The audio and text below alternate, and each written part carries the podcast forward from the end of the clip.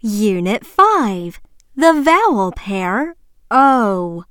Let's look at the sound of O. O A. O. O A O Listen carefully. Chant with me.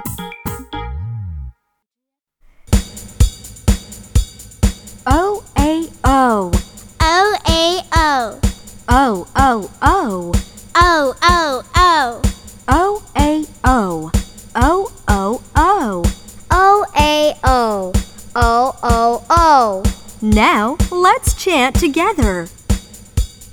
O A O O O